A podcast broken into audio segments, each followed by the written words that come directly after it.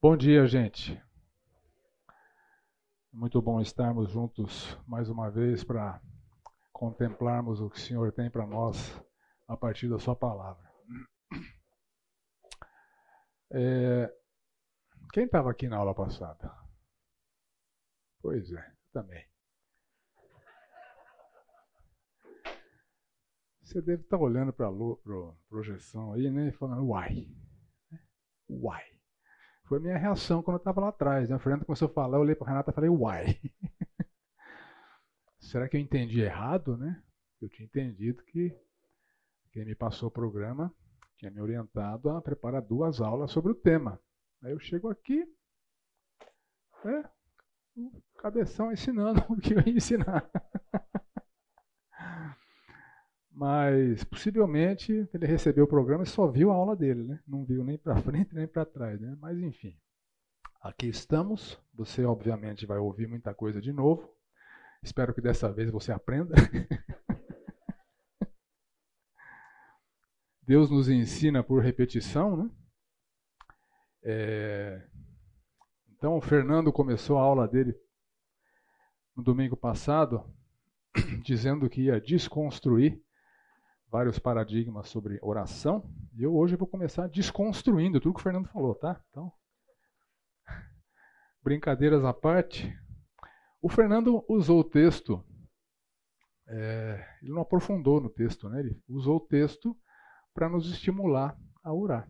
Então ele fez um voo panorâmico é, no ensinamento do Senhor Jesus Cristo. A nossa proposta aqui é dar um mergulho, fazer alguma coisa um pouco mais profunda até porque nós temos duas aulas. Né? Então, vamos fazer algumas considerações iniciais antes de entrarmos na oração do Senhor Jesus propriamente dita. Em primeiro lugar, o ensino do Senhor Jesus sobre essa oração está registrado em dois está registrado em dois textos da Bíblia, aqui em Mateus 6 e em Lucas 11.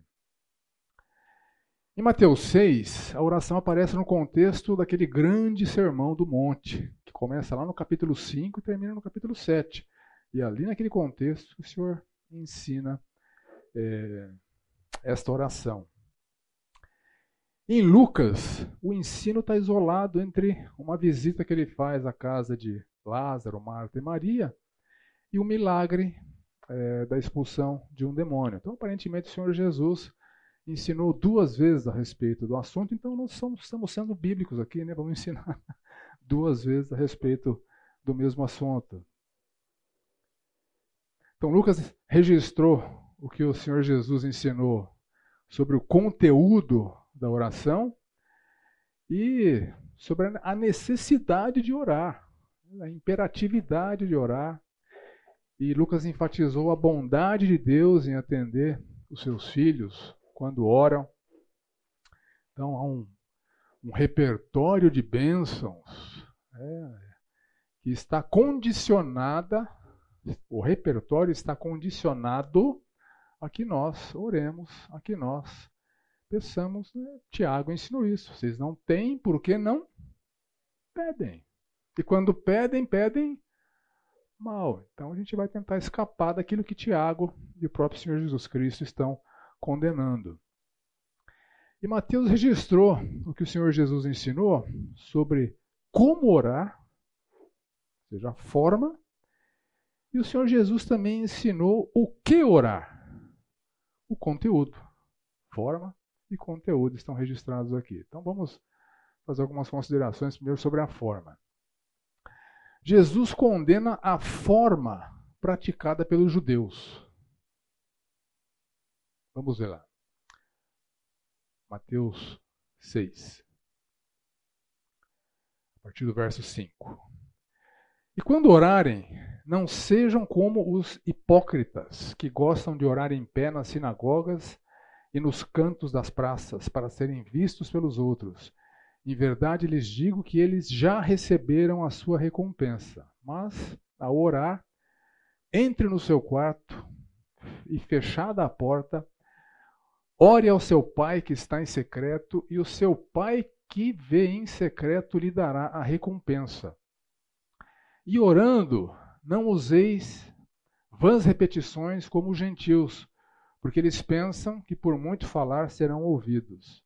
Não sejam, portanto, como eles, porque o Pai de vocês sabe o que vocês precisam antes mesmo de lhe pedirem. Quando orarem, porém, orem assim: Pai nosso que estás no céu, santificado seja o teu nome. Venha o teu reino, seja feita a tua vontade, assim na terra como no céu. O pão nosso de cada dia, dá-nos hoje, perdoa-nos as nossas dívidas, assim como nós também perdoamos aos nossos devedores. E não nos deixes, não nos deixes cair em tentação, mas livra-nos do mal, pois teu é o reino, o poder, a glória para sempre. Amém. Então Jesus condena essa forma de oração praticada pelos judeus. Então a forma de oração que Jesus condena é, está muito patente no texto, né? Os, os, judeus, ou parte deles pelo menos, né, são chamados de hipócritas, porque eles buscavam lugares estratégicos para orar. Então Jesus condena esta forma e apresenta uma forma adequada. E sobre o conteúdo, Jesus condena o conteúdo das orações dos gentios. Se por um lado os judeus queriam aparecer, o Senhor Jesus está se referindo a uma forma de orar dos gentios, a gente já vai ver é, como é que ela era, e exemplifica com um conteúdo adequado para orar. Então, esse conteúdo adequado para orar pressupõe a gente vai lançar mão da forma correta e nos, inspirarmos nesse conteúdo correto que o Senhor Jesus Cristo nos ensinou. Mas é importante a gente ressaltar que esse conteúdo ensinado por Jesus, eu usei duas frases aqui, né? não é uma prescrição restritiva, ou seja, se só tem que orar assim, é só esse tipo de oração, é só essa oração que Deus aceita. Né? Não é isso. É um exemplo que deve servir de inspiração para nós, porque o conteúdo é muito precioso e ele deve permear as nossas orações. Jesus fez inúmeras orações na Bíblia com conteúdos diferentes do Pai Nosso e na Bíblia há inúmeras orações com conteúdos diferentes do Pai Nosso. Então não é uma prescrição restritiva. Então vamos nos concentrar agora em alguns erros apontados pelo Senhor Jesus na forma. Então ele destaca a hipocrisia dos judeus. Não sejam como os hipócritas. Então, eles buscavam sua autoexaltação, ou seja, eles usavam esse instrumento de comunicação com Deus para endereçar uma plateia, para serem admirados, buscando a sua autoexaltação. Oh, como ele ora bem, oh, que palavras bonitas, oh, como ele conhece a Bíblia. Então, é, para buscar a sua autoexposição ou autoexaltação, eles buscavam esses locais estratégicos para serem vistos, para dar o show, para realizar sua performance. Em pé nas sinagogas, os judeus iam para as sinagogas para receberem instrução da palavra e para é, serem orientados em relação à Torá e aos salmos, aos profetas, etc. As sinagogas tinham, tinham esses rolos né, que eram lidos, etc. Eles aproveitavam esses momentos de reunião pública para, em pé, nas sinagogas, fazerem as suas orações. E também nos cantos das praças. E aqui é interessante a utilização da palavra cantos, né, como se estivesse numa esquina. É, ou seja, eles duplicavam a sua possibilidade de exposição. Você é visto por quem está passando aqui, e eu vou ser visto porque tá, por quem está passando aqui. Porque a motivação dos caras era muito clara e o seu, é, o seu empenho para serem vistos é, é, era muito intenso. Eles buscavam sua própria glória, sua oração era um show, era uma performance para impressionar uma plateia. Eles não estavam falando com Deus. Eles estavam se exibindo para os outros. Uma diferença muito grande aqui. Falar com Deus não é se exibir para os outros. Então, eles não falavam com Deus, eles se exibiam para os outros. Usavam esse canal de comunicação com Deus para usurpar a glória de Deus, para aparecer, para serem vistos, serem elogiados, serem comendados.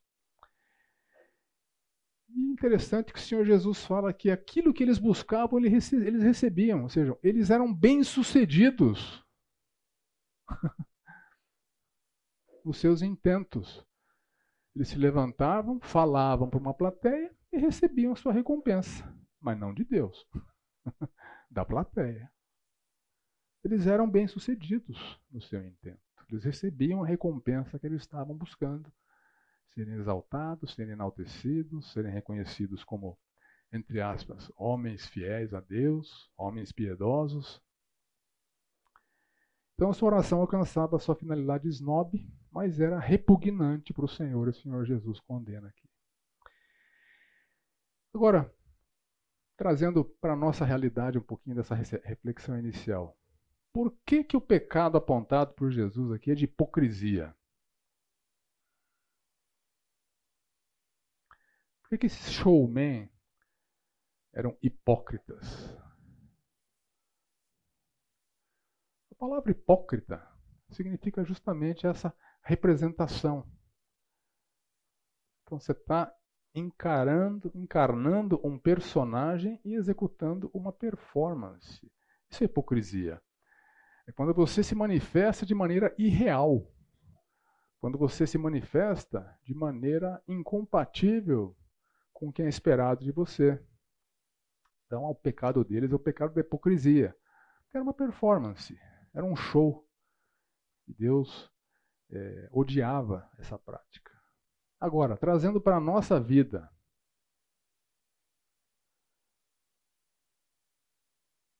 Você percebe algum perigo te rondando quando você ora em público?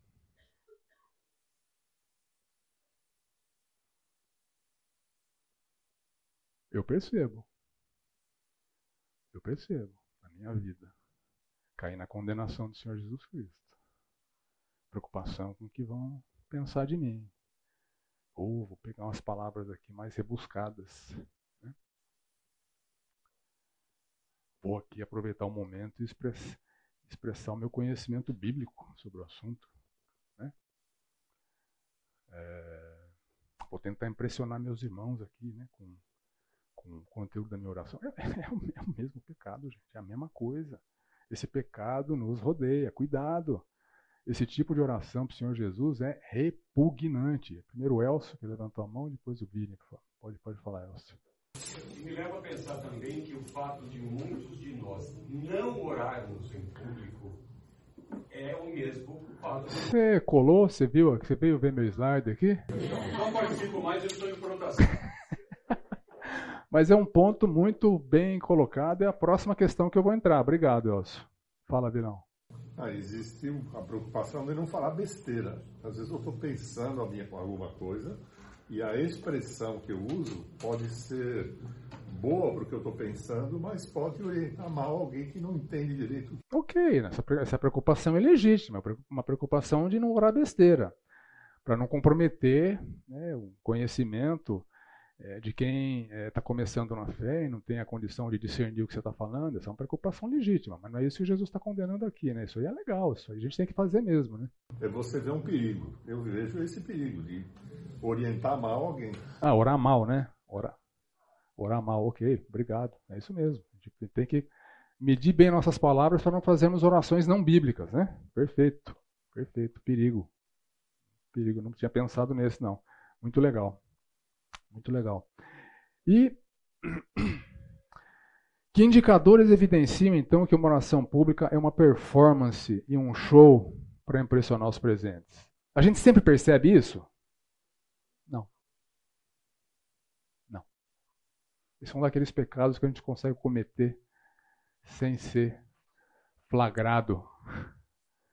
Alguém não pode dizer para mim assim: ah, você orou para impressionar as pessoas. É difícil. Às vezes, às vezes é muito patente, né?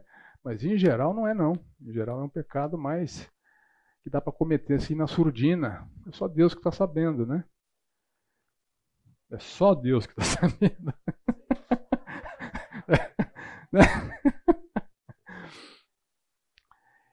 Então, como orar publicamente sem ser um hipócrita? É orar para Deus. O que você diria para Deus se você estivesse sozinho? Fala isso. Não vai confessar pecado em público, né? Porque aí vai te complicar a vida, né? Mas ore para Deus. Não faça como eles que oravam é, para os homens.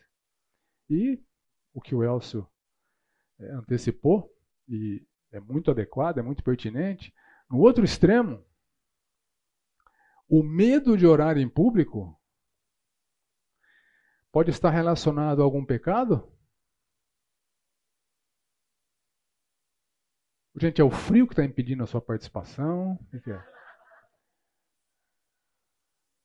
Hã?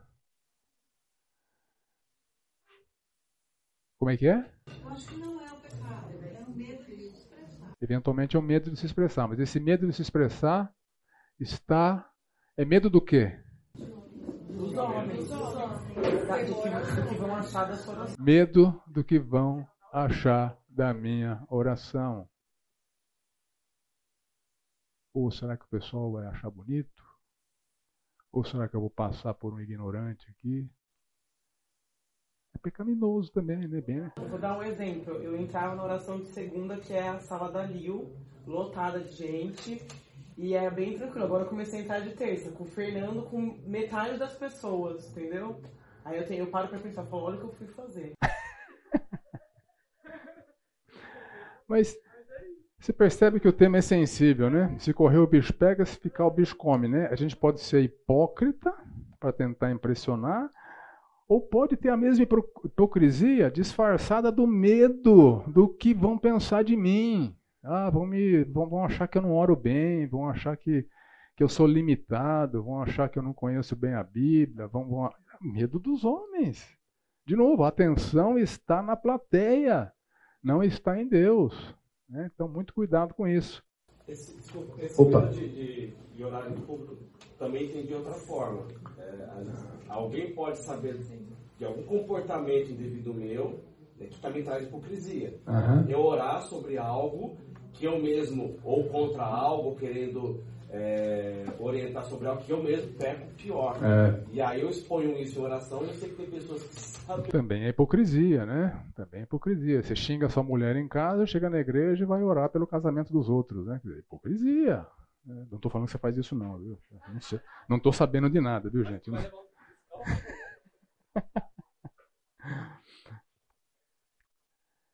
ok. Então, uma boa prática contrastante. Então, contrastante com essa atitude dos hipócritas que buscavam sua autoexaltação mediante a sua autoexposição, o Senhor Jesus apresenta a forma contrastante. Ora em secreto. Então Jesus prescreve, prescreve essa oração em secreto. Ele, ele é, proíbe a oração como instrumento de autoexaltação. Ele não está proibindo a oração pública. Ele fez orações públicas. Né? A Bíblia está cheia de orações públicas. O Senhor Jesus está tratando de extremos. Né? Quer dizer, o melhor antídoto por hipócrita é para de ser hipócrita, vai para o teu quarto, fecha a porta e fala para Deus. Para de falar para os homens e começa a falar com Deus. Para de querer aparecer e busca a glória de Deus. É isso que o Senhor Jesus está ensinando. Né? Aí Jesus contrasta a recompensa da oração do hipócrita exibicionista que ora publicamente para os outros, com a recompensa do humilde discreto que ora em secreto para Deus. São recompensas distintas. A primeira recompensa é o aplauso dos homens, a segunda recompensa é a bênção de Deus. É isso que o Senhor Jesus está nos estimulando. Busquem a bênção e não o reconhecimento público. O reconhecimento público não vale nada. O reconhecimento público não vale absolutamente nada. Então, o Senhor Jesus ensina praticamente, basicamente, é que ambos os grupos, tanto o que ora buscando a glória humana, quanto o que ora a Deus buscando a bênção divina, vão receber o que estão buscando. Vão ser bem-sucedidos no seu intento. A diferença é o primeiro grupo, Deus se sente enojado, é repugnante para Deus. Então, como eu disse, Jesus não proíbe orações públicas, ele praticava, né? Lucas 34, ele pratica uma oração, uma plateia enorme. Ali na cruz, o que, que ele fala?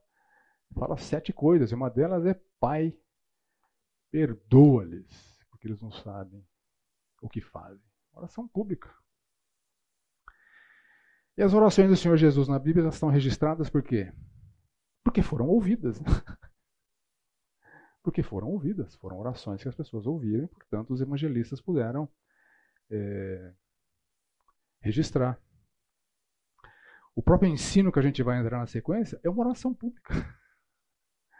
Pai nosso que estás no céu, ele estava num monte com uma audiência gigantesca. Então não tem problema orar em público. Mas você tem que orar em público para Deus. Então ele apresenta o contraste, o contraste nas motivações e recompensas, comparando a forma errada com a forma ideal. Então, em secreto. Qual é o valor da oração em secreto? Você sozinho com Deus. Qual é o valor disso? Alguém, alguém vê valor nisso? Desenvolvimento da intimidade com Deus, sozinho com Deus, você fala coisas que você não fala em público. Você se expõe, você abre seu coração. Você expõe suas lutas. Você confessa seus pecados. É, é você e Deus. É você e Deus. E ao invés de te recriminar por isso, Deus se alegra.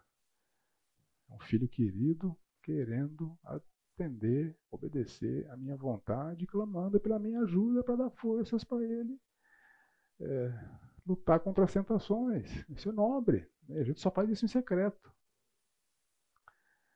Então é muito valioso essa oração em secreto e deve ser uma constante em nossas vidas, porque é o canal de comunicação que nós temos com o Pai.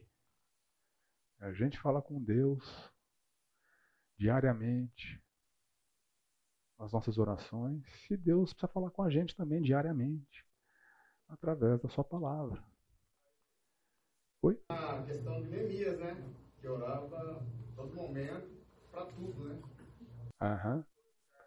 É o conceito que a gente vê lá em 1 Tessalonicenses 5, né? Orar sem cessar, né? Então, além de ir lá no quarto trancado, naquele momento de intimidade, né, de escancarar a própria vida, ao longo do dia você também vai fazendo orações e vai desfrutando da presença de Deus. Esse estilo contínuo de oração é o que Deus valoriza, é o que Deus espera de cada um de nós, é um hábito importante a ser desenvolvido. Bom, isso posto, entramos na, no, na, é, no que orar, o conteúdo da oração. Em primeiro lugar, o Senhor Jesus aponta erros em relação ao conteúdo também. Então, ele se refere às vãs repetições dos gentios. Palavra grega aqui para.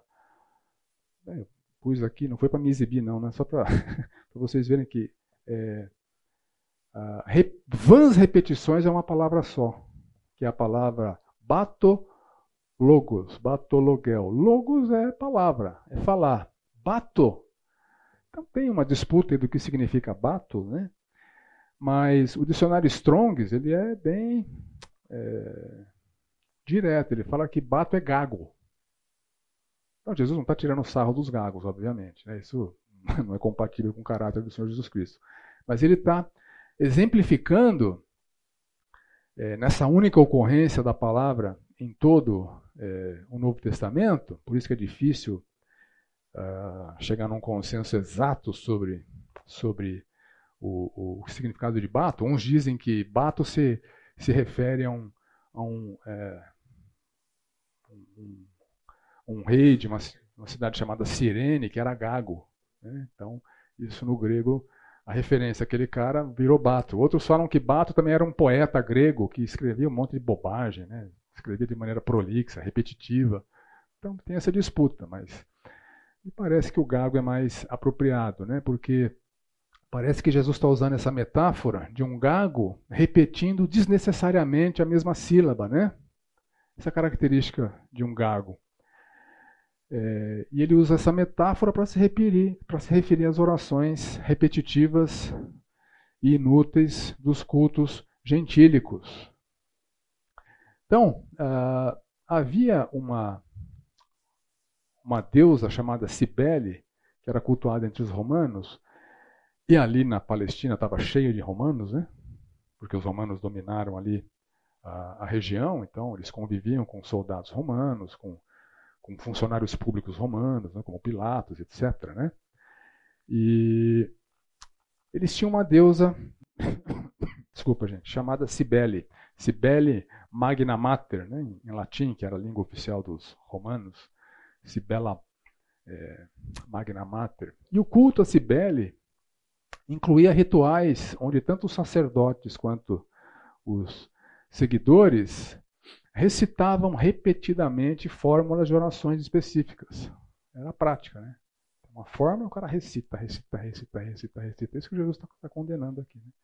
Essa recitação é, de, fórmula, de fórmulas, né? ou de frases é, que eles faziam com a finalidade de se fazerem ouvidos a deuses eventualmente desatentos. Né? Se eu falar várias vezes, que a Cibele pode estar lá ocupada, né? pode não estar prestando atenção. Então, quem sabe se eu falar o dia inteiro, uma das vezes ela, ela vai ouvir. Né? É, a gente não pode confundir essa prática com a prática reprovável, essa prática reprovável com a prática da persistência na oração. São coisas diferentes. Jesus está condenando aqui frases prontas, repetidas à exaustão, por pessoas que acham que não estão sendo ouvidas constantemente. Mas o Senhor também ensina em Lucas 18 que as nossas orações têm que ser persistentes. Deus valoriza a persistência na oração. Então, tem coisas nas nossas vidas que a gente pede por semanas, por meses, por anos, né, por décadas. Então, isso é valorizado. Faz parte da dinâmica da oração. As vãs repetições não são isso. Então, o Senhor Jesus praticou orações repetidas antes do, do seu, da sua paixão. Veja lá em Mateus 26. Tornando a retirar-se, orou de novo. De novo, dizendo: Meu pai, se não é possível passar de mim esse cálice, sem que eu beba, faça-se a tua vontade. Ele repetiu essa oração. Pelo menos três vezes, né? Que está registrado aqui.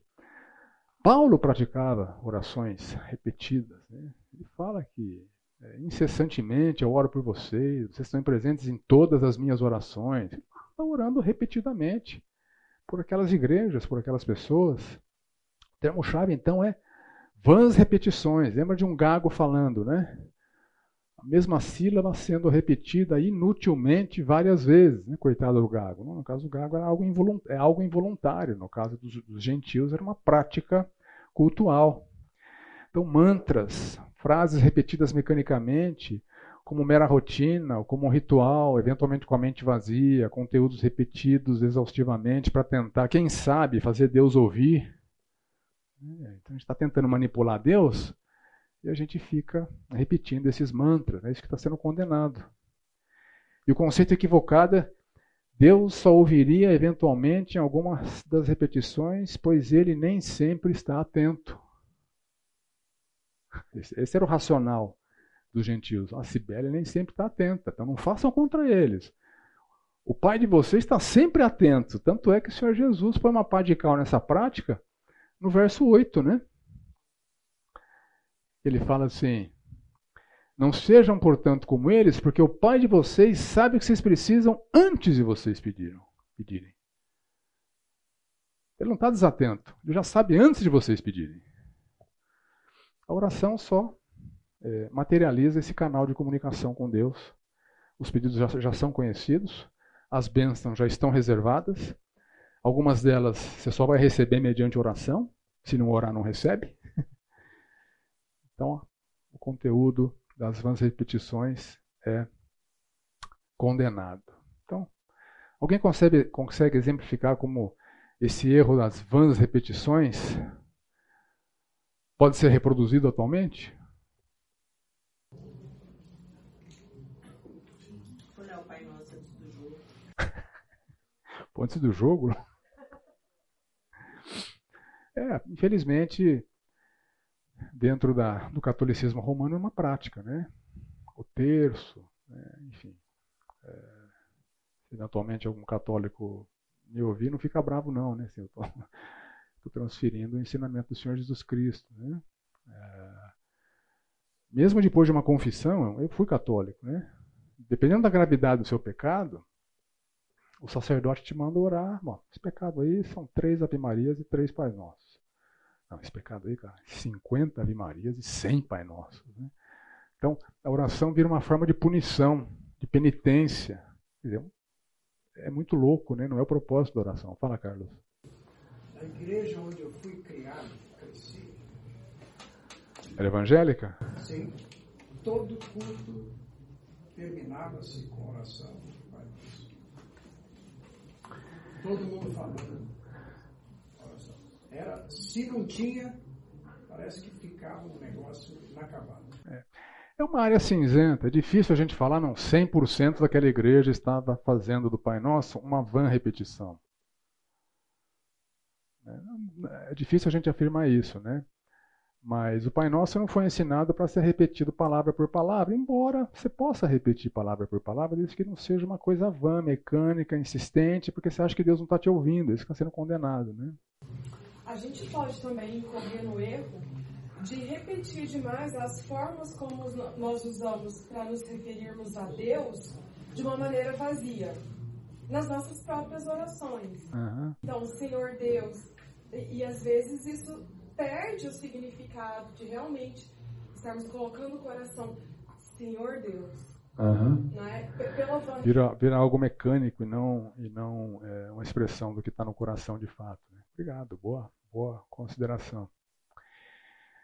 Então vamos então ao conteúdo da oração ensinada por Jesus Cristo. Então, o Senhor Jesus, contrastando com as vãs repetições dos gentios, é, ele ensina um conteúdo adequado. Então, esse ensino lá em Lucas é decorrente de um pedido dos discípulos, depois de vê-lo orar, orar, orar, orar, depois de constatarem essa vida de oração do Senhor Jesus, os discípulos pedem para ele ensiná-los. Senhor, ensina-nos a orar, porque João ensinou os discípulos dele, vários discípulos de João agora eram discípulos de Jesus. Então no grupo tinha gente que tinha sido instruída por João Batista e tinha gente que não tinha recebido instrução nenhuma. Então o clamor desses que não tinham recebido instrução nenhuma, Senhor, a gente não quer ficar para trás, né? Ensina a gente aí para a gente aprender a orar, porque tem um grupo aqui que já foi instruído por João Batista. E eu afirmo isso porque a busca pela proeminência, ela foi constante entre os doze. Né? A gente sabe disso. Você lê os evangelhos, vocês veem que várias ocasiões eles estão perguntando quem é o maior? Quem é o maior? Dois deles levam uma mãe lá. Ô Senhor, né, lá no teu reino, uma à direita, uma à esquerda tal. Né? E os outros ficam tiririca por quê? Porque eles também queriam ser maiores. Então,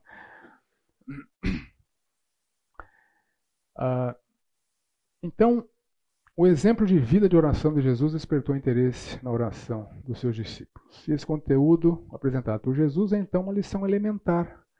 Aqueles homens que queriam aprender a orar, eles não sabiam como. Então eles eram familiarizados com as referências equivocadas, seja dos judeus hipócritas, seja dos gentios repetindo conteúdos vazios, mecânicos, ritualísticos, pensando que seus deuses estavam distraídos e precisava repetir para quem sabe em algum momento chamar a atenção deste Deus. Né? Então vamos lá, vamos comparar os dois textos, Mateus e Lucas. Olha só. Que, que te chama a atenção assim, colocando os dois lado a lado, é, lado a lado? Mateus é um pouco maior, né, mais detalhado, Lucas está um pouco mais resumido, né, o que nos faz crer que foram dois momentos diferentes. No momento de Lucas lá, ele ensinou a oração mais, mais reduzida. No Sermão do Monte, que ele ensinou a oração mais é, longa, né? Mas assim, o que é comum é bem, bem uh, parecido, né? Pai nosso que estás no céu, santificado seja o seu nome, Pai, santificado seja o seu nome, venha o teu reino, venha o teu reino, seja feita a sua vontade assim na terra como no céu, não tem Lucas, o pão nosso cada dia dá-nos hoje, dá-nos diariamente, perdoa nossas dívidas, assim como também perdoamos nossos devedores, perdoa nossos pecados, pois também nós perdoamos a tudo que nos deve, né? não nos deixe cair em tentação, né? nos dois, livra-nos do mal, e o último lá que está em colchetes, o que você acha que está em colchetes? Oi? Isso, isso. Em geral, os textos em destaque nas nossas traduções, eles apontam diferenças entre grupos de manuscritos que são usados para traduzir a Bíblia. Não é o nosso assunto aqui, vou falar bem rapidamente, né, porque eu trouxe o assunto aqui. Havia basicamente é, dois grandes, ah, basicamente dois grandes grupos de manuscritos que são usados para tradução do Novo Testamento. O que é chamado de texto minoritário, que são poucos manuscritos, e o que é chamado de texto majoritário, que são muitos manuscritos, né? vários fragmentos, várias cópias de, de vários, de vários é, pontos do Novo Testamento. O texto minoritário são rolos mais longos, mais completos, né? e o majoritário são mais fragmentados, então é, tem muito mais, é, mais cópias. Né? Ah, o, o texto minoritário é mais antigo. Ele, ele, ele data lá do século III ou século IV. E o texto majoritário ele é mais recente. É, o texto minoritário são cinco ou seis manuscritos, majoritário são 6.500 manuscritos. O minoritário tem origem no Egito, na Alexandria, o majoritário tem, origem no Império Bizantino, né? por isso que é em Constantinopla, por isso que é chamado também de texto bizantino. Né? E foi a base, foi esse, essa base manuscrita majoritária que deu origem àquele, você já ouviu, né? o texto recebido, né? textos receptos. Textos receptos é uma compilação do texto majoritário, onde os compiladores dizem terem chegado com exatidão ao, trecho, ao texto original. Né? Então, esse, esse é o, o, racional do texto recebido. Então, na sua Bíblia, quando tiver coisas entre colchetes, é porque há diferença entre o minoritário e o majoritário. As diferenças podem ser, em primeiro lugar, erros de cópias, algumas omissões dos copistas. Lembra que não havia. Gutenberg só inventou a gráfica muito depois, né? Na época, as reproduções eram manuscritas. Eventualmente, as pessoas cometiam algumas cópias, pulavam palavras, e, as, e essas cópias acabavam sendo replicadas. Né? E ocasionalmente, algum escriba, bem intencionado ou não, fazia acréscimos. Né? Coisas que não estavam no texto original. Então, o que é supressão, o que é acréscimo? É, a gente não sabe com certeza. No ramo da teologia tem um grupo de estudiosos é, de uma de uma é, prática de, de, pesquisa chamada crítica textual, onde através da comparação ele se propõe a chegar com uma boa dose de certeza no, no que é o texto original. Né? Então, só explicando por que está entre colchetes aqui. Tem uma, tem uma variação entre o minoritário e o majoritário. Esse texto aqui está no majoritário, está no mais novo. É, no mais novo. Ele não está no minoritário, no mais antigo. Então, possivelmente, pode se tratar de algum acréscimo, mas a gente não pode afirmar com certeza, mas não está falando nenhuma bobagem, né? Não muda nenhuma doutrina bíblica, enfim. Fala, Verão.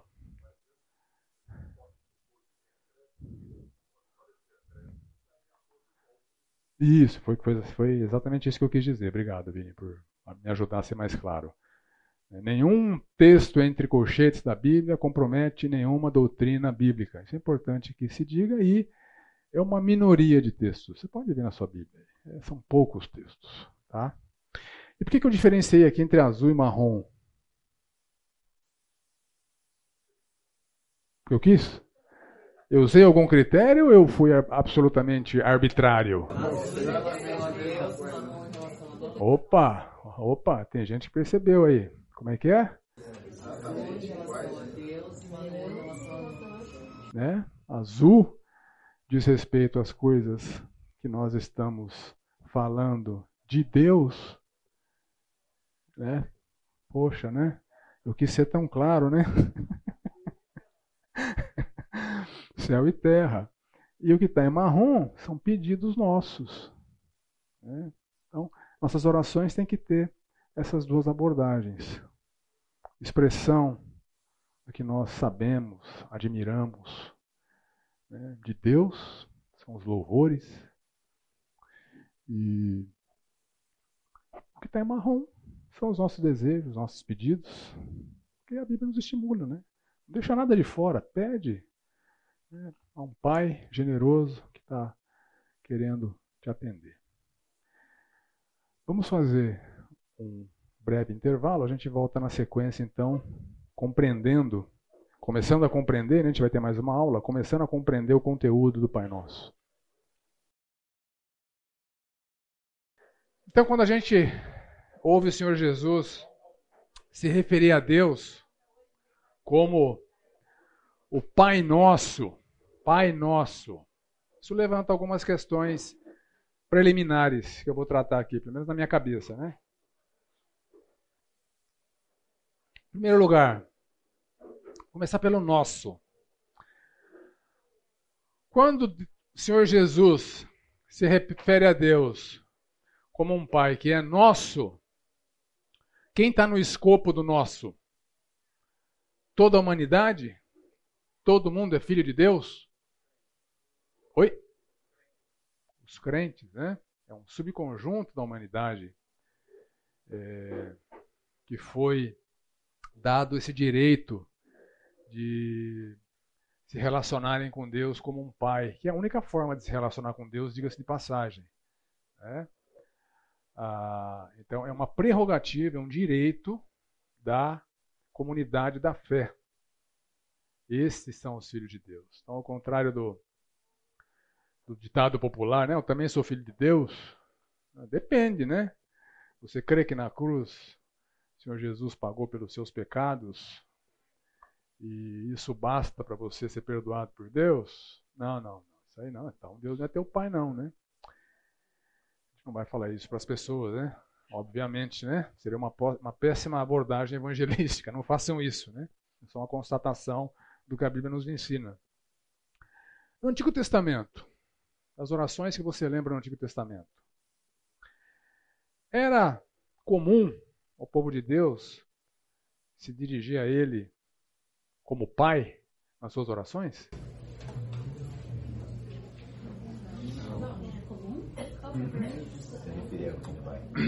Era comum ao povo de Deus no Antigo Testamento se dirigir a Deus como Pai em suas orações? Deus é referenciado de inúmeras maneiras. Né? É, até textos que chamam Deus de Pai. A gente vai ver o que eles significam. Então, os filhos de Deus na Bíblia, quem são eles? Nós já dissemos aqui, né? A comunidade da fé. E no Antigo Testamento?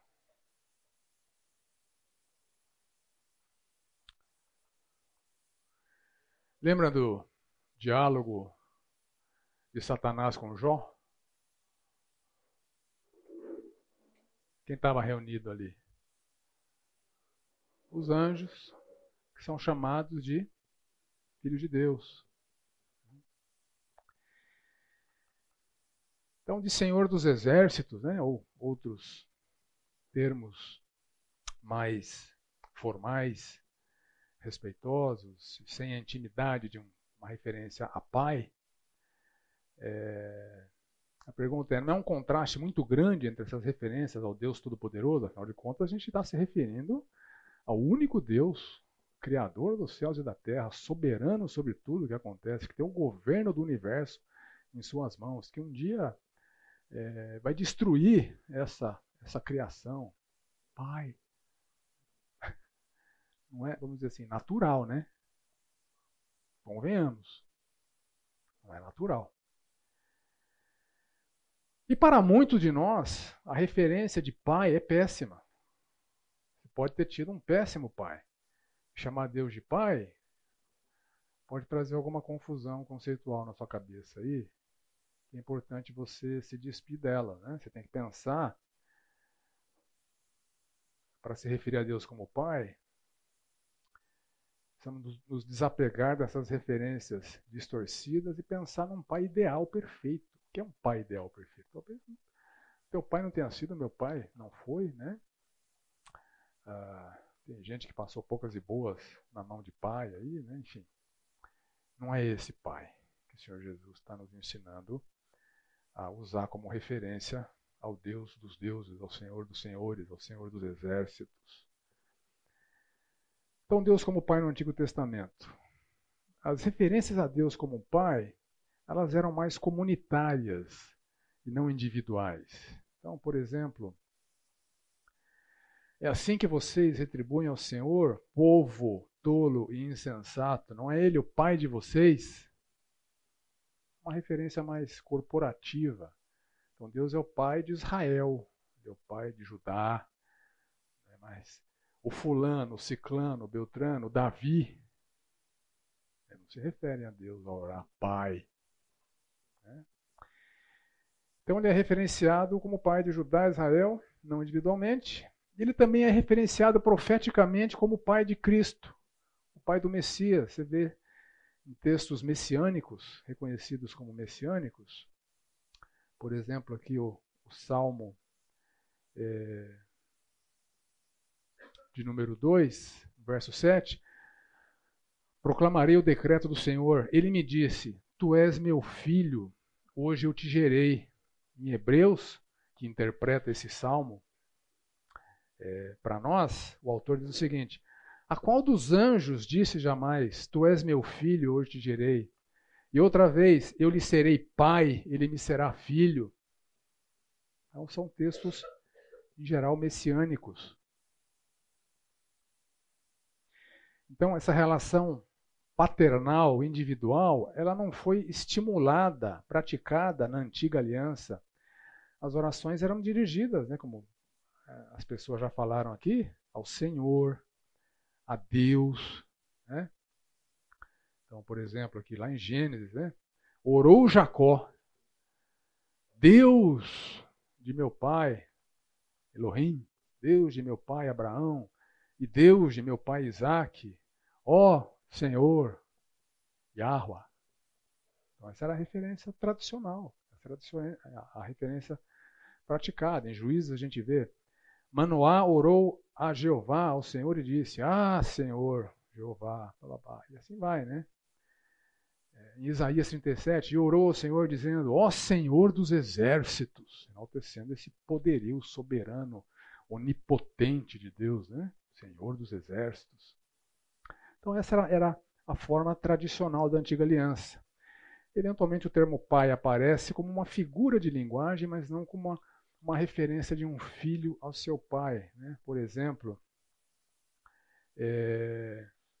puxa, eu perdi o texto aqui. Mas, enfim, pai eventualmente é uma figura de linguagem, assim como marido de, de Judá e Israel uma figura de linguagem. É, você vê isso em Oséias, Deus é um marido traído. Né? E a nação é uma prostituta. Então, são figuras de linguagem e não um tratamento, como o Senhor Jesus está ensinando aqui. E os filhos de Deus no Antigo Testamento, como eu disse, são em geral referências a seres espirituais, seres angelica angelicais. Por exemplo, já num dia em que os filhos de Deus vieram apresentar-se perante o Senhor, veio também Satanás entre eles uma referência aos anjos. É, ou no Salmo 29, tributai ao Senhor, filhos de Deus, tributai glória e força, na revista atualizada, a nova versão internacional já fala o seguinte, atribuam ao Senhor, ó seres celestiais, atribuam ao Senhor glória e força.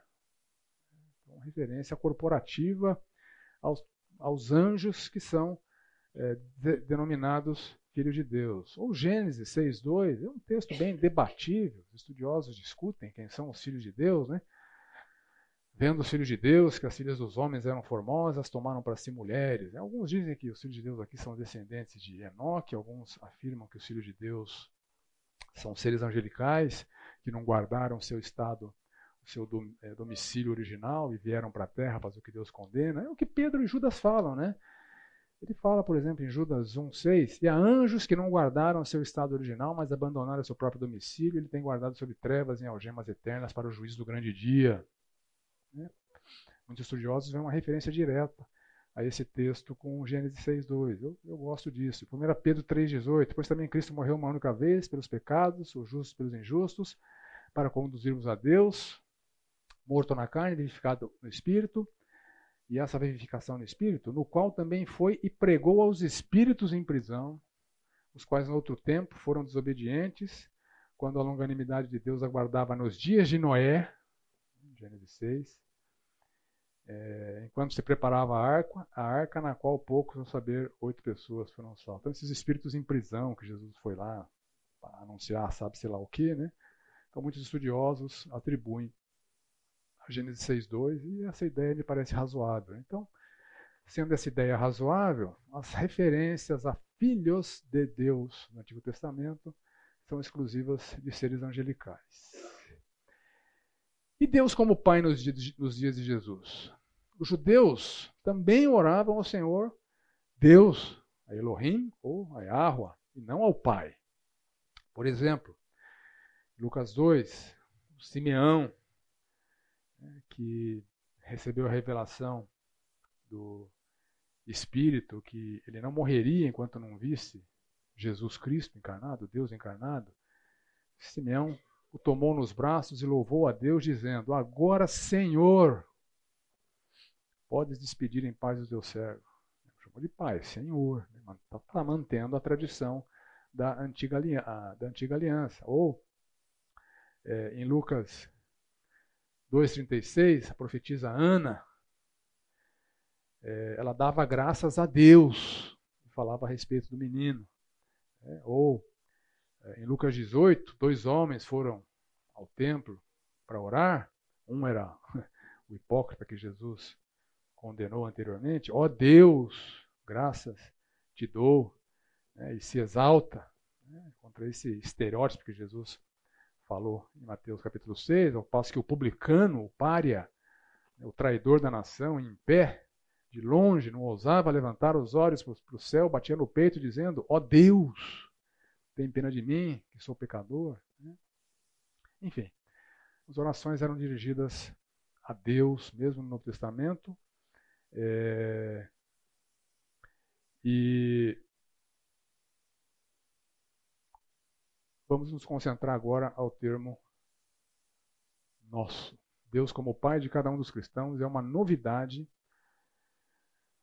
da nova aliança. Então, essa relação paternal de cada um de nós com Deus como um filho ao seu pai, é uma novidade da nova aliança, introduzida ali em João capítulo 1, verso 12, a todos quantos receberam, deu-lhes o poder de serem feitos filhos de Deus, a saber aos que creem no seu nome.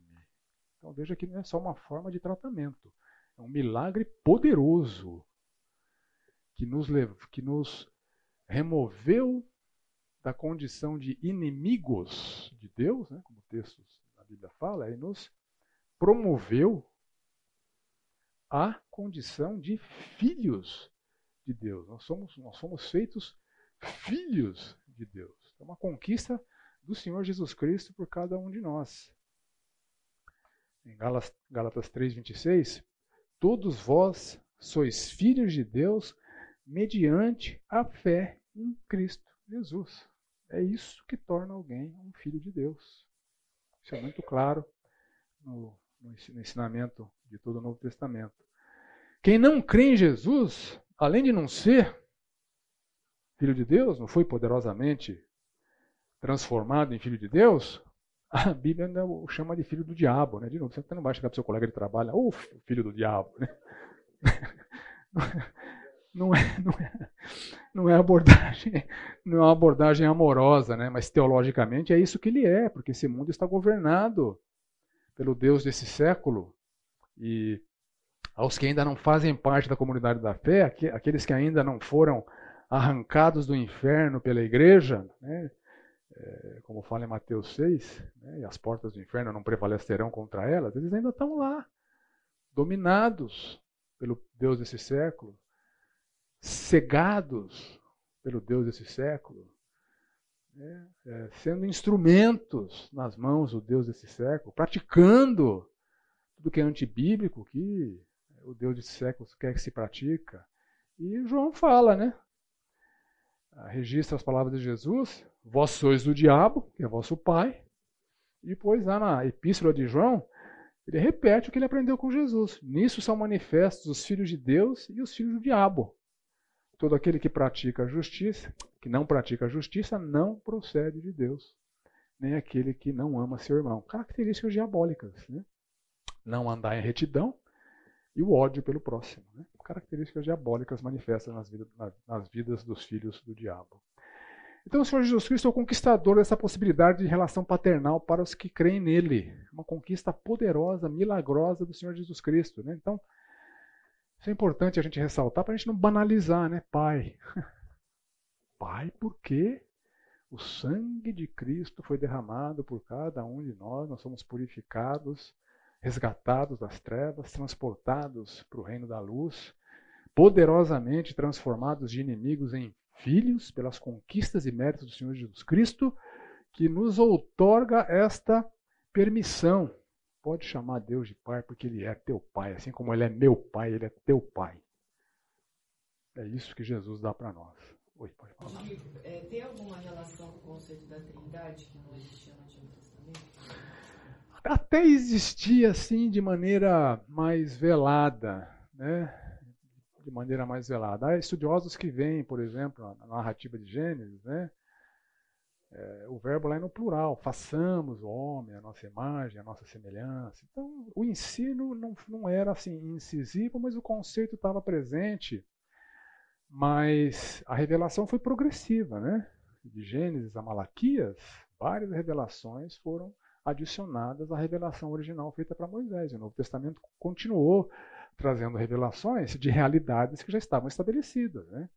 A Trindade é, não é um conceito absolutamente novo no Novo Testamento. Ele está presente no Antigo Testamento, mas tem que prestar bem atenção. Né? Mas tem tudo a ver, né? Deus é tripessoal, três pessoas, o Pai, o Filho e o Espírito Santo. Eu acredito que Jesus morreu por todas as pessoas. Sim, absolutamente. E assim, você usou a, a palavra certa e, e, o texto agora, um pouquinho também, é, o que nós recebemos é uma outorga. Isso, não é uma conquista. Perfeito. E, e tem gente que renuncia à outorga. Sim. Perdão, à outorga, né? Então, é, Perfeito. não há o que fazer. Perfeito. Estou contigo. Nem todo mundo está conosco, hein? É, né? Tem uns cabras afirmando que Jesus não morreu por todos, né? A expiação limitada tal, né? Enfim. Mas estou contigo, né? Estamos, estamos muito bem acompanhados, viu? Diga-se de passagem, tá? Estamos muito bem acompanhados. É... João disse isso, né? Ele é propiciação pelos nossos pecados, não somente pelos nossos próprios, mas pelos do mundo inteiro. Deus amou o mundo. Todo aquele que nele crê é qualquer um que nele crê. Em Apocalipse 22, quem quiser, venha e receba de graça a água da vida, está disponível. A consumação é que é condicional, não a oferta. Né? Esse eu creio que é o ensino bíblico, né? é o que nós cremos. Né? Mas é, nem todo mundo pensa assim. Mas vamos lá, não é o assunto da aula aqui. Né? Vamos voltar aqui, senão a gente se desvia. Mas foi bem lembrado pelo Willing, é uma outorga, é um presente de uma conquista por Cristo. Ninguém é inerentemente filho de Deus. Nós somos inerentemente inimigos de Deus. Nós somos inerentemente filhos do diabo. Foi disso que Deus poderosamente nos resgatou e poderosamente nos colocou num relacionamento paternal com o Senhor dos Exércitos, com o soberano do universo, com o Deus que governa os destinos da humanidade, de todo mundo. É um presente. E é um presente conquistado poderosamente. Então é importante a gente entender isso para não banalizar. Pai, pai, pai, né? Então, ao dirigirmos a Deus como, como Pai, uma conquista sem precedentes de Jesus Cristo, é um enorme privilégio, É um privilégio exclusivo de quem crê em Jesus como seu único e suficiente Salvador. Nenhum de nós merece tamanha honra, o resto da humanidade nunca teve e continuará nunca tendo esse direito ou esta relação. É uma coisa é, que não é agradável de se afirmar, mas é um ensino bíblico. Né? As pessoas não são filhas de Deus, são criaturas de Deus. Deus as ama, Deus deseja que todas elas sejam salvas, 1 Timóteo capítulo 2. Deus enviou seu Filho por todos, etc. Mas, a não ser que elas creiam e sejam poderosamente resgatadas, elas permanecem na condição de não filhos. Né? Então, fala, Carlos. Pensar na ideia de que não só Jesus conquistou, mas ah, como uma iniciativa do próprio Deus Todo-Poderoso fazer tudo o que fez. Né? Ele quis, ele quer. Exato, boa, bem, bem colocado. Né? Foi, é, embora uma conquista de Cristo, foi algo arquitetado de comum acordo com o Pai. É isso que Deus buscava, uma família. Uma família. Uma comunidade que não fosse uma mera comunidade né, de pessoas que, que se reúnem e o chamam de Deus. É uma família, são seus filhos. Ele quer ter essa relação marcada por essas características que eu elenquei aqui, né? principais implicações desta relação. São muito, muitos textos para ler, a gente infelizmente não vai ter texto, tempo de ler todos eles. Façam isso em casa, tá? Eu vou ler alguns eventualmente. Né? Então, quais são as principais implicações dessa relação que nós temos é, com Deus sendo o nosso Pai, em primeiro lugar, provisão. Provisão. Deus é o nosso é, sustentador. Ele provê as nossas necessidades, como um pai provê as necessidades de um filho. Né? É, Deus é generoso. Deus é generoso. É, às vezes eu eu me lembro lá de meus filhos pequenos, né, querendo comer doce, comer doce, comer doce. E eu negava o doce para eles, eu negava o doce para eles, né? Enfim, Deus nos nega só o que nos, nos, é, nos faz mal, né? O que está de acordo com o que Ele espera é, é só pedir. Vocês não têm porque não pedem. Peçam, recebam. Deus é generoso, Ele está ávido por nos abençoar. Mas, de novo, tem esse reservatório de bênçãos que está condicionado à oração. Quem não tem é porque não pede ou porque pede mal. Né? Isso é assunto lá para é, estudo do livro de Tiago. Né? Nosso pai, ele é nosso pai protetor, assim como um pai terreno é, normalmente, né, há exceções, protegem seus filhos, nosso Deus nos protege. O Senhor Jesus fala isso. Né? Olha esses pardais voando aqui. Nenhum deles cai sem que Deus é, permita. Quanto mais vocês, né? Os cabelos da cabeça estão contados. Vocês, vocês valem muito mais para Deus do que pardais. Vocês são filhos de Deus. Então Deus nos protege. Deus estabelece esse diálogo. Nós falamos com Ele mediante a oração, Ele fala conosco mediante a instrução da palavra. Então nós precisamos zelosamente é, nos esforçarmos para mantermos esse de canal de comunicação com Deus é, no maior grau de atenção e de empenho nas nossas vidas. Quando você se desvia de ouvir o que Deus fala para você, Provérbios fala que até a tua oração é abominável.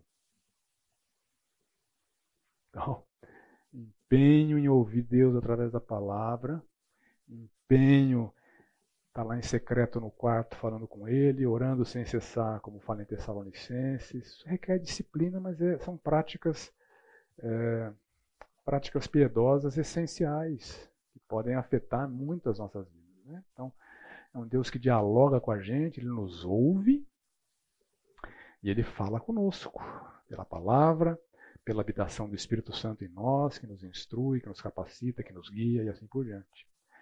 Ele nos educa, como um pai educa é, os seus filhos.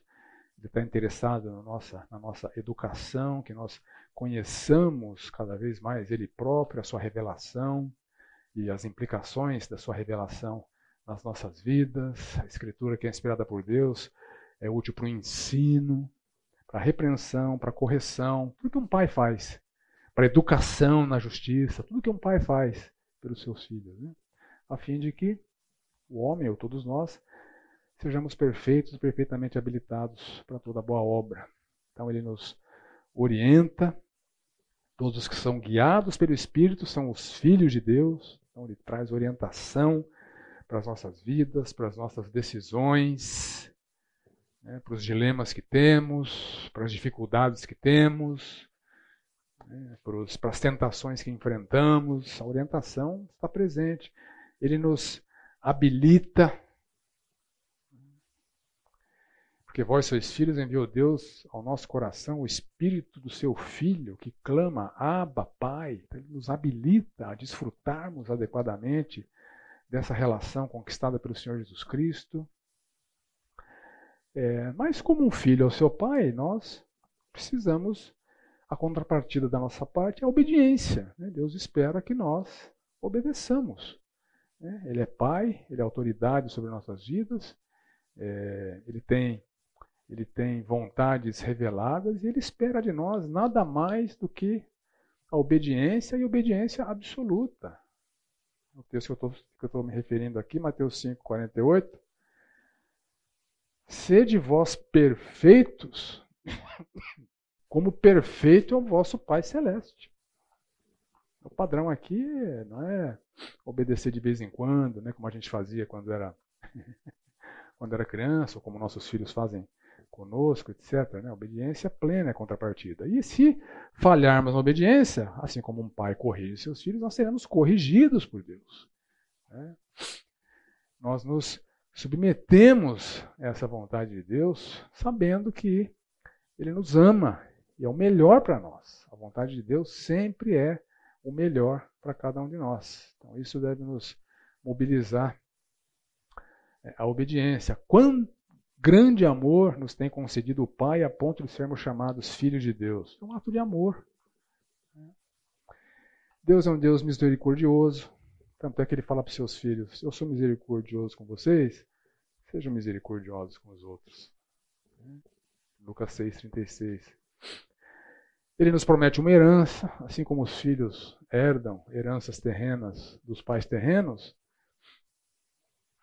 Uh, não é o caso de muitos aqui que só herdaram dívida dos pais, né? Hã? dívida diabetes. Boa. Nós só herdamos coisas boas do nosso pai. Nossa herança no céu é incorruptível, uma coisa maravilhosa, uma coisa pura, uma coisa que não é, não é distorcível, não é alterável, é constante, está preparada. E temos, importante, uma relação perpétua uma vez filho, sempre filho. Como acontece com seu pai. Pode fazer exame de DNA, tá lá. Uma vez filho, sempre filhos. Então, Deus garante essa nossa relação. É, você pode até se afastar do seu pai, mas ele não se afasta de você. E o dia que você quiser voltar, ele vai te receber de braços abertos. Você pode ler isso lá na parábola do filho, do filho pródigo. Né? foi recebido com alegria e com festa. Essa é a relação que nós temos com o nosso Deus. Então, Pai implica em tudo isso. E o próximo aspecto, Pai nosso, que estás nos céus. Então, isso nos levanta algumas questões preliminares, duas pelo menos na minha cabeça, né? O que é o céu, ou os céus? que a hora aparece no plural, a hora no singular, tem diferença? O que é isso? E a segunda pergunta, onde fica? Jesus várias, várias vezes olhou, orou olhando para cima, né? Será que Deus está em algum lugar do universo material? Então, o que é o céu? Essa palavra, né, eu trouxe aqui para vocês saberem qual que é, Uranus, ela é usada na Bíblia para descrever o que vemos desse mundo material quando nós olhamos para cima. É o Uranus. Então você vê, por exemplo, Mateus 5, 18. Até que o céu e a terra passem, está se referindo a esse mundo criado. O céu que a gente vê e essa terra onde a gente vive. Isso vai passar. Mas a palavra não. Ou, Mateus 6, observai as, observai as aves do céu. Né? Então, Uranus é a palavra usada na Bíblia para descrever aquilo que a gente enxerga quando olha para cima. Né? E aparece no plural algumas vezes porque ele varia. Né? De dia está azul, de noite está preto. Parece que são dois céus, né? Céus. Preto e cravejado de, de, de luminares, quando não está nublado, né? Mas a mesma palavra é usada para descrever uma realidade imaterial ou espiritual que é parte do universo criado. E quando Jesus olha para cima, ele está nos ensinando que é além desta criação, né? não está aqui. Né? Ah, então, por exemplo, Mateus 6,20: Ajuntai para vós outros tesouros no céu. Não é no Uranus azul de dia, preto cravejado de luminares da noite. É um outro Uranus. É um outro mundo, uma outra realidade. Aí você pode usar várias palavras para descrever esse lugar. Ele não é um lugar material. E Deus pertence a esse mundo espiritual. Né? Deus é inerente, é natural deste mundo espiritual. Tanto é que em Romanos 1,8, quando fala da ira de Deus, ele fala o seguinte: a ira de Deus se revela da onde? Do céu, lá de onde Deus é inerente, onde ele naturalmente habita. Os anjos também pertencem a esse mundo espiritual, né? O Senhor Jesus em Mateus 22, na ressurreição, né, quando perguntaram dele sobre é, quem vai dormir com a mulher na, na, na, outra vida, né, sendo que ela teve dois maridos, o Senhor Jesus responde: na ressurreição nem se casam, nem se dão em casamento, são, porém, como os anjos no céu. Né? Seres é, que não praticam sexo e pertencem a esse outro mundo espiritual, embora eles sejam enviados eventualmente em missão aqui na Terra. E é isso que significa o termo anjo, é um mensageiro. Deus eventualmente mandou mensageiros ao longo da história. Né? São esses seres é, espirituais o Filho veio de lá para encarnar. Em João 6,38, a gente lê: Eu desci do céu. Eu estava lá. Eu sou de lá. Eu desci de lá. Então, o descer é uma referência ao, ao, Uranus. Só que a referência não é ao Uranus material, é ao Uranus onde está o trono de Deus, onde o Senhor Jesus estava. E Jesus foi para lá depois que ressuscitou. Veja lá em Marcos é, 16, 19. O Senhor Jesus, depois de lhes ter falado, foi recebido no céu e assentou-se à destra de Deus. Então tem o trono do Pai e tem o trono do Filho. Né? Então ele está lá, nesse lugar fora desta criação. E é de lá que um dia Jesus vai voltar para consumar a história e ele fala o seguinte: A vós outros que sois atribulados, alívio juntamente conosco, quando do céu se manifestar o Senhor Jesus com os anjos do seu poder. E aí vai acabar tudo, né? Então está dizendo o seguinte: aguenta as pontas aí no sofrimento de vocês, porque um dia tudo isso aí vai acabar, ele vai vir do céu tomando vingança. E aí vai ser a calamidade universal, é do, do céu que ele vem. E é para lá que os salvos vão depois da sua morte. Então você vê em João 14, o Senhor Jesus nos ensinando: na casa do meu Pai, lá no céu, há muitas moradas. E eu vou para lá para preparar lugar para vocês. E os descrentes ou falsos crentes, eles não entrarão na morada de Deus. Jamais. Então o Senhor Jesus deixa isso muito claro em Mateus 7, 21, quando ele destrói credenciais que eram apresentadas como garantias de pertencimento a Deus ou de direito de entrar no, no céu. Senhor, Senhor, em teu nome nós fizemos muitos milagres, em teu nome nós profetizamos, em teu nome nós expelimos demônios. Então, alguém é salvo por chamar Jesus de Senhor? Alguém é salvo por profetizar em nome de Jesus? Alguém é salvo por fazer milagre em nome de Jesus? Alguém é salvo por expelir demônio em nome de Jesus? Não! E Jesus diz para eles: Eu nunca vos conheci. Então, apartai-vos de mim, vocês não têm direito à, à salvação celestial. E decisões tomadas nessa vida afetam diretamente a realidade futura do céu, a nossa realidade futura do céu. Em primeiro lugar, entrar ou não, né? Só vai entrar quem crê no Senhor Jesus Cristo. Em segundo lugar, há recompensas celestiais que nós receberemos em função do tipo de vida que levarmos aqui. Não acumuleis para vós outros tesouros sobre a terra, onde a traça e a ferrugem corroem, onde os ladrões escavam e roubam, mas ajuntai para vós tesouros no céu.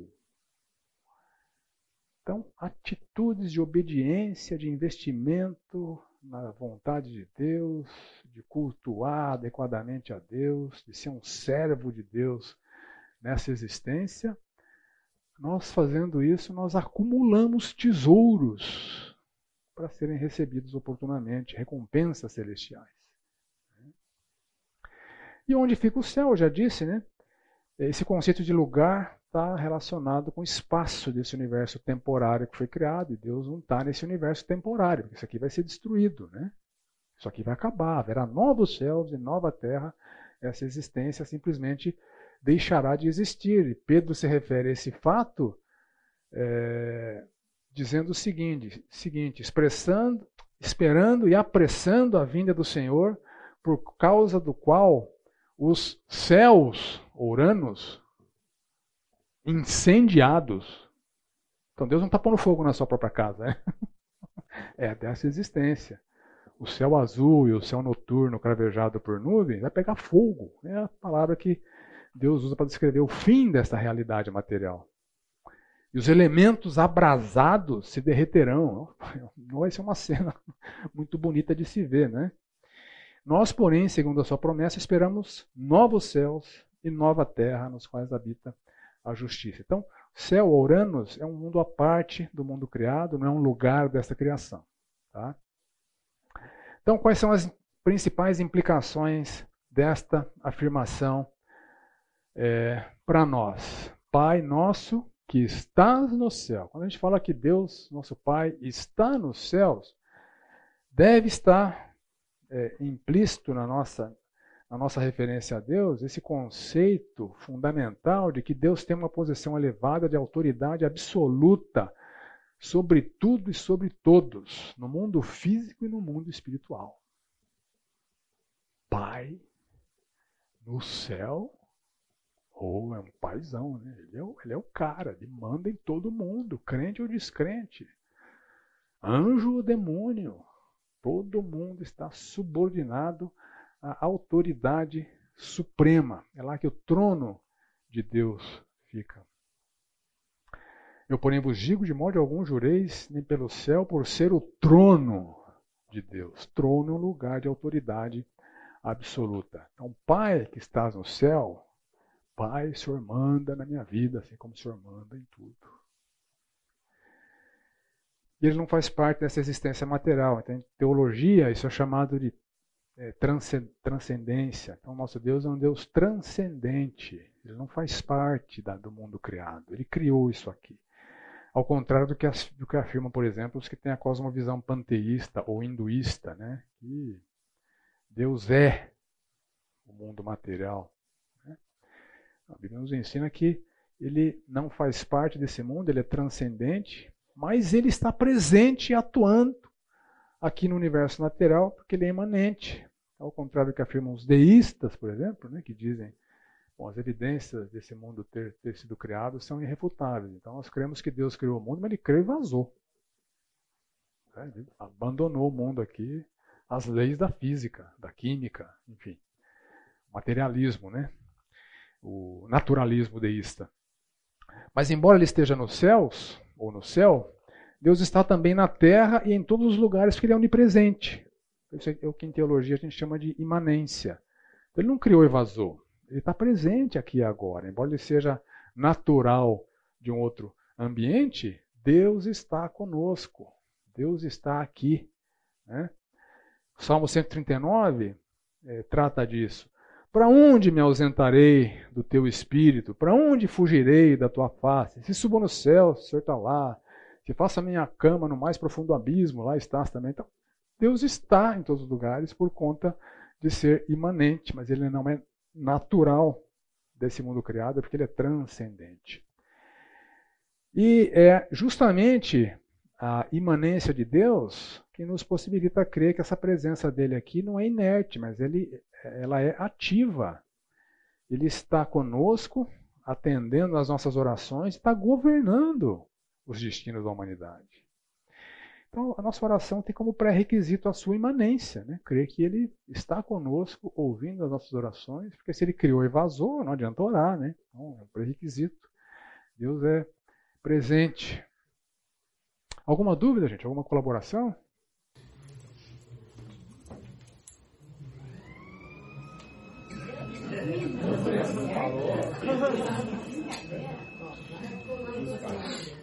Fica para a semana que vem o resto é, do ensinamento do Senhor Jesus. A gente investiu um tempo no contexto, acho que foi importante.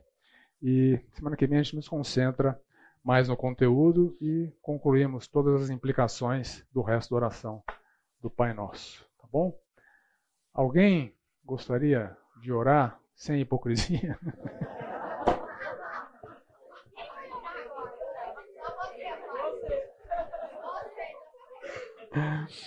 Oremos. Senhor amado, obrigado pelo privilégio que temos de reconhecermos o Senhor como Pai, porque isso, esse direito o Senhor Jesus poderosamente conquistou para cada um de nós. Ajuda-nos, Senhor, quando estivermos a sós contigo, lembrarmos de todos os ensinamentos do Senhor Jesus nessa mar maravilhosa oração. Que seja uma boa prática que nós nutramos em nossas vidas para a honra e glória do teu santo nome. Nós oramos assim em nome do Senhor Jesus. Amém.